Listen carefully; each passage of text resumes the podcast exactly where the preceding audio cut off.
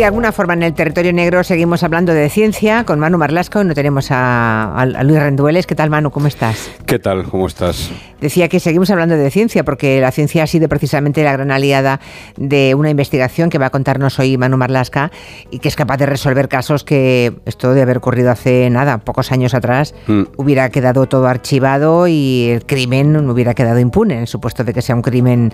Uh, que todo pinta que sí, ¿no? La historia que hoy nos trae Manu Marlasca es tristísima y lo que enseña es que la policía nunca descansa, ¿eh? aunque pase mucho tiempo y parezca que ha dejado mm, un delito porque no ha encontrado hilos de los que tirar. Mm, siempre que pueden, tiran de todos los hilos o buscan de qué forma. Se queda durmiendo durante un tiempo, pero no se olvida, ¿no? Mm, es lo, este importante. Eso es importante. Creo que se llama Operación Baby. Es un trabajo que ha conseguido detener a los autores de un infanticidio más de cuatro años después de los hechos. A ver, ¿cómo, ¿cómo arranca esta historia y cuándo? Pues es el ejemplo perfecto de lo que te decía, de que hay casos que parece que se van a quedar ahí, que se dejan durmiendo a la espera de que, de que puedan encontrarse novedades y en este caso así fue. Porque todo esto empieza el día 25 de septiembre del lejano año ya 2018, es decir, antes de la pandemia, antes de todo esto, ¿no? ha pasado casi cinco años, pues se van a cumplir el mes de septiembre. Y ese día, ese 25 de septiembre, un operario de la, de la depuradora de Villaspesa, que es un, era un antiguo municipio, ahora es un barrio casi de los alrededores de Teruel, se dispone a comenzar su jornada de trabajo. Bueno, esa depuradora es la que recoge todas las aguas fecales de la ciudad. Allí va a parar todos los eh, aseos de la ciudad de Teruel, van a parar allí a esa depuradora. Y cuando se encuentra limpiando las arquetas, algo que hacía habitualmente en su jornada, se encuentra con algo que le parece un una pequeña forma humana, un bebé, un feto o algo así. Así que el hombre, sin atreverse a acercarse mucho y sin tocar nada, por supuesto, decide paralizar los trabajos y llama al 091. Y se presenta a la policía, supongo, en esa depuradora. ¿Y mm. qué, qué, es lo que encuentran exactamente? Pues al lugar, ante esa llamada del 091, quienes van son los primeros que van a todas partes, esas unidades de seguridad ciudadana de la comisaría de Teruel y cuando ven de lo que se puede tratar llaman a sus compañeros de policía científica. Y allí, en un escenario desde luego muy poco apto, porque estaba lleno de aguas residuales, de heces, de desperdicios de todo tipo, encuentran un feto humano, un feto que es rescatado por los bomberos que se ponen trajes de protección para poder entrar ahí de forma segura y extraer ese feto. Una vez fuera del agua, el feto es trasladado al Instituto Anatómico Forense de Teruel, mientras que la policía lo que hace es quedarse en ese lugar, en ese escenario, donde se intentan recoger vestigios que puedan ser útiles para la investigación. Estaba yo preguntándome qué tipo de investigación se puede hacer en un lugar en el que se han mezclado las aguas residuales, las heces, desperdicios. Debe ser muy complicado, ¿no? Muy, muy complicado, muy complicado. Pero bueno, lo que hicieron los agentes de policía científica en ese escenario tan, tan, tan poco amigable, digamos, para una mm. Fue recoger primero muestras del agua donde estaba el feto, sobre todo porque a efectos de autopsia, para ver qué tipo de agua podía tener en los pulmones, si era esa agua de, que había ahí o otra anterior, ¿no? Esto era importante, por eso toman muestras de ese agua, hacen un reportaje fotográfico del lugar, inspeccionan minuciosamente los alrededores en busca de rodaduras de coche, de huellas, de pisadas, de algo que les pudiese indicar algo, ¿no? Pero todo fue infructuoso. El agua, aquí lo hemos contado alguna otra vez, suele ser enemiga de la investigación policial, pero es que en este caso, además, el agua de una depuradora pues es aún mucho peor. Aún peor, eso pensaba claro. Así que las pistas las dio sobre todo el cuerpo, el cadáver, ese feto que estaba en buen estado, dentro de lo que cabe, pese a llevar tiempo en el agua. ¿Qué, pistas dio el pequeño cuerpecito de ese, de ese feto? Pues lo cierto es que en, en, el Instituto de Medicina Legal de Teruel se afanaron y hicieron una muy, muy, muy buena autopsia, muy completa. Y ahí se extrajeron unas cuantas y, bastante terribles conclusiones. ¿no? Lo primero que averiguaron es que era una cría, una niña, un feto de 26 semanas, que tenía madurez suficiente ya en sus órganos, tanto internos como externos, para haber salido adelante. O sea, era viable, su vida era posible. Sí, era completamente viable, pese a, lógicamente, haber sido prematuro, ¿no? Estamos hablando de un siete mesino, como se conocía antes, ¿no? Más o menos. Menos, menos. Un poquito menos, sí. pero bueno, pero era viable, eh, podía haber vivido, ¿no? Tampoco tenía ninguna malformación, era un bebé con desarrollo absolutamente normal, así que como digo, era una cría que podría haber vivido perfectamente en el caso, lógicamente, de que nadie la hubiese arrojado allí, ¿no? De hecho, la impresión de los forenses, y todavía no es una impresión cerrada del todo, todavía siguen debatiendo esto, es que llegó a respirar fuera del seno materno. ¿eh? Otro de los datos importantes que se obtuvo de ese informe de autopsia fue que probablemente quien se deshizo, quienes se deshicieron de ella, lo hicieron la noche anterior al hallazgo del feto. Es decir, que no había pasado. no, llevado mucho tiempo allí. Entonces, no, no tenía muchas, no, no había pasado muchas horas en el agua. Conservaba aún parte del control umbilical y lo que se hizo allí mismo en, en la mesa de autopsias fue tomar una muestra de sangre de la mejor calidad posible, es decir, de la cavidad cardíaca para obtener su perfil genético, para obtener el ADN. El ADN, supongo que mm, es la principal pista con la que trabajan los investigadores, ¿no? Ese ADN. Ese ADN, lógicamente, va a ser la clave de un caso tan complicado como este, ¿no? Sí que hay algo, una certeza, que es para poder llegar a los progenitores de ese niño o de esa niña, en este caso, tenemos ese ADN, ¿no? Cuando se obtuvo ese ADN, se metió en una base que comparten todos los cuerpos policiales españoles, pero no hubo coincidencias. El perfil quedó registrado entonces como anónimo, es decir, ni el padre ni la madre de ese bebé habrían sido detenidos en los últimos años porque sus perfiles genéticos no estaban en una base que se conoce como CODIS, tal y como se denomina ese enorme banco de datos de ADN. CODIS, si la gente lo busca en Google, que sabemos que la gente busca mucho en Google, nuestros oyentes son muy curiosos, y CODIS es el nombre tomado de la base de datos que inventó el FBI hace unos cuantos años ya, pero el resto de bases, ahora explicaré por qué comparten el nombre. Pero solamente están, digamos, los datos de personas que han tenido algún encontronazo con la justicia, o sea, ese ADN... O cadáveres sin identificar. O cadáveres sin identificar, o sea, ese ADN eh, queda como anónimo, eh, no se relaciona con ningún otro ADN que está en ese banco, supongo. ¿Cómo sigue entonces investigando la policía? ¿Por, dónde sigue? Pues eh, old school, a la, antigua usanza. Una investigación tradicional, ¿no? Como, como, nos gusta decir aquí, a la antigua usanza.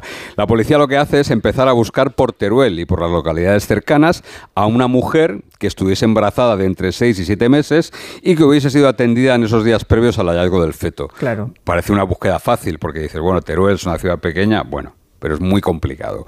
Pues investigan, de hecho, en hospitales y clínicas públicas y privadas en busca de esa mujer gestante, pero no tienen resultado. Así que lo que hacen es ampliar la búsqueda a otros lugares, por ejemplo, como Sagunto, eh, en la provincia de Valencia ya, o incluso llegan en esta búsqueda hasta Valencia capital, ¿no? Pero lo cierto es que en esa investigación a la vieja escuela, a la vieja usanza, de antigua escuela, no dan con nada sólido, con nada firme, que les pueda llevar hasta los padres de ese feto. Así que empiezan a explorar por otras vías distintas. Otras vías que no sea buscar a una mujer embarazada en la zona. ¿Cuáles son las otras vías? Bueno, pues lo que hacen es, como el feto apareció en una depuradora, eh, y, y no cabe duda que viajó por el sistema de alcantarillado de la ciudad, la policía movilizó a esa unidad del subsuelo, que, a veces aparece en los medios de comunicación, pero que trabajan a diario, no solo trabajan cuando aparecen en los medios, ¿eh? sino que esa unidad del subsuelo trabaja a diario, y lo que hicieron fue comprobar si algunas de las tapas de las alcantarillas que conectaban con el colector había sido manipulada o movida, es decir, a ver si alguien había arrojado por una alcantarilla. Eso es, pero esto tampoco da ningún resultado.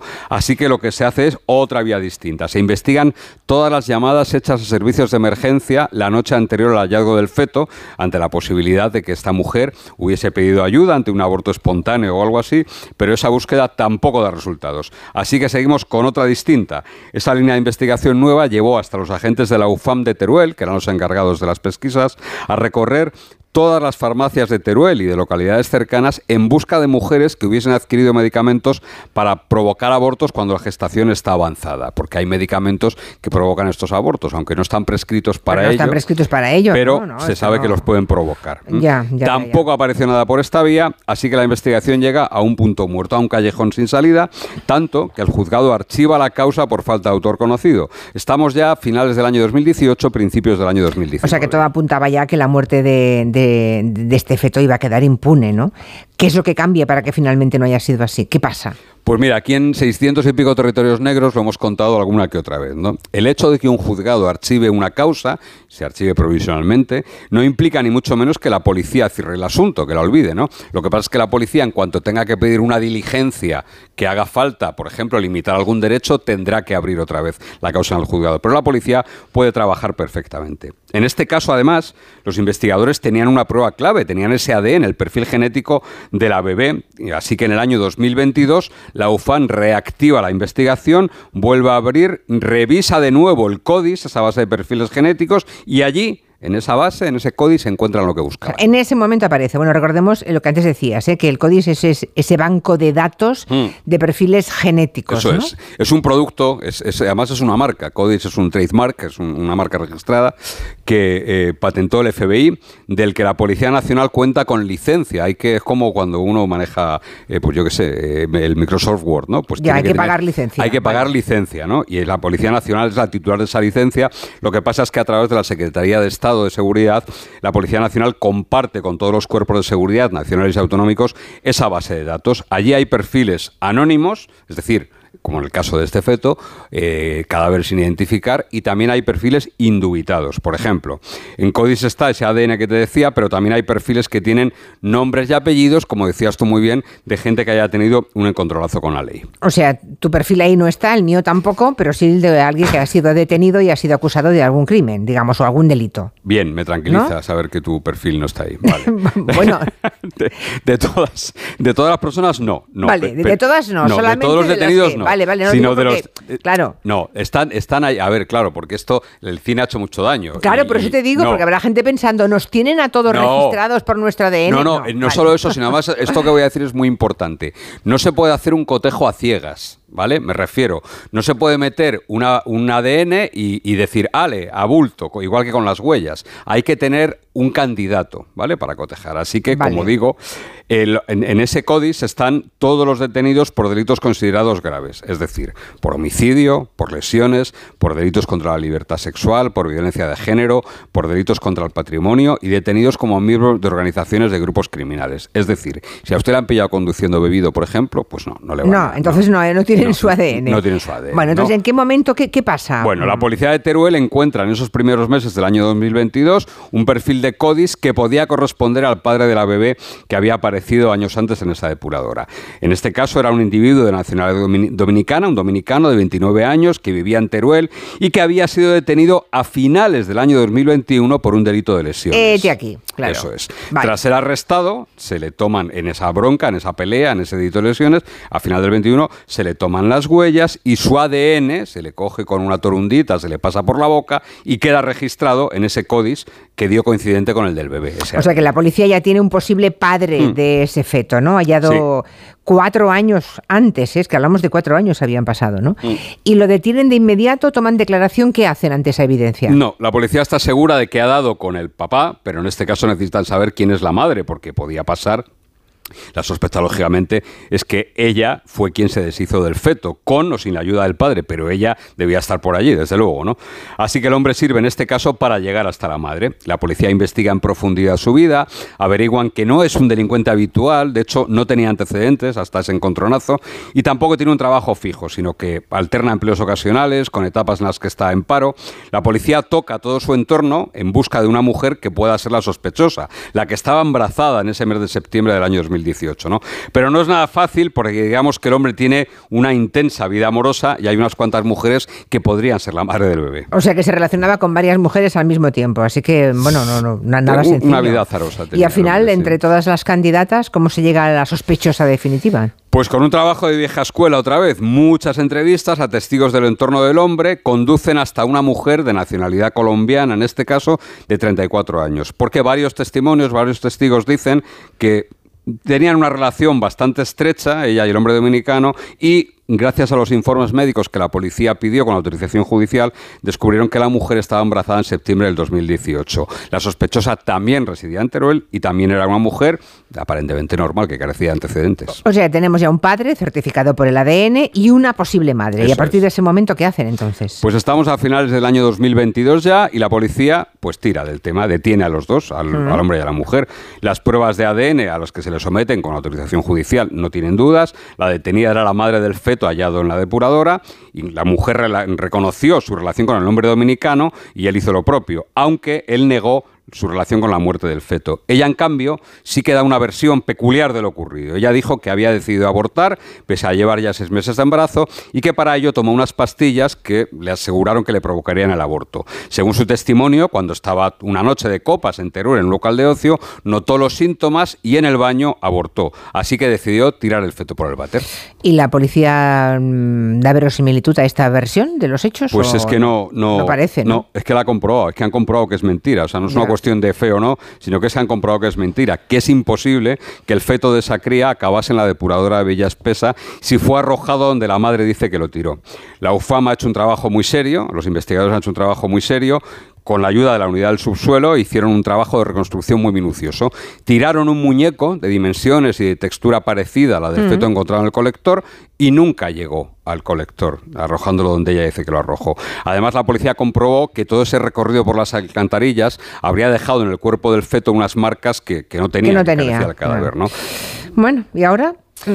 Pues ahora se sigue trabajando porque... Pero están en libertad los dos. Sí, sí, están en libertad. Están en libertad los dos. Están tratando de aportar la policía un relato de lo que pudo haber ocurrido, ¿no? De recuperar un puzzle mediante cámaras, mediante teléfono. Todo es muy complicado porque ha pasado mucho tiempo. y es que además hay un problema aquí, que todavía no se sabe ni siquiera eh, ¿de qué delito estamos hablando? Porque, claro, eso voy a preguntarte. Eh, ellos, ella, la madre, sostiene que el niño nació sin vida. La autopsia parece que demuestra lo contrario. El padre niega haber estado allí. La madre ha hecho una segunda declaración de la que desconozco el contenido, que no sabemos si acusa al padre o no. Pero claro, en todos esos matices va a haber una gran diferencia. Si hablamos de un homicidio imprudente. Y otra vez, la, ciencia dirá la última palabra. ¿no? Ahí están, efectivamente. en, esos informes a ver, eh, bueno, si es la vida de, ese, de esa cría hubiese sido viable, si... Mm, en fin, hay un montón de matices en este caso que pueden variar la situación procesal y sobre todo la condena de estas dos personas mm, muy, muy, muy, muy, de manera muy importante. Gracias, Manu. Qué historia más terrible y más triste. Pues por cierto, qué horror. Gracias. un beso. Hasta Adiós, adiós.